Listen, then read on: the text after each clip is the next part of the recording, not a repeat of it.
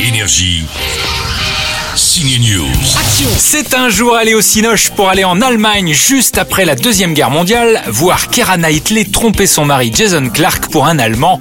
Oh, pas schön du tout. Rien n'était censé se passer comme ça. C'est en costume aussi, le thriller de la semaine s'appelle Duel. Il se déroule dans les années 60. Alice et Céline sont deux voisines, deux mères de famille, deux copines, jusqu'à ce qu'un événement tragique donne des instincts criminels à l'autre.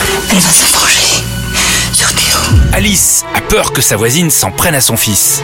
Là, c'est pas elle qui me fait peur.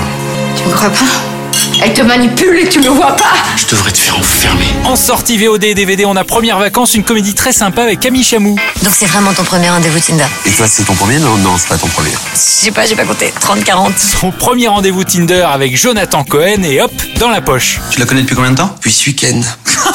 Comment un mec et une nana qui viennent de se rencontrer vont supporter des vacances en Bulgarie alors qu'ils ont une conception totalement opposée des vacances Tétanos Beach, le truc là. C'est un bain d'huile, hein, avec des pommes de terre. Ses premières vacances en VOD et dans quelques jours en DVD Blu-ray.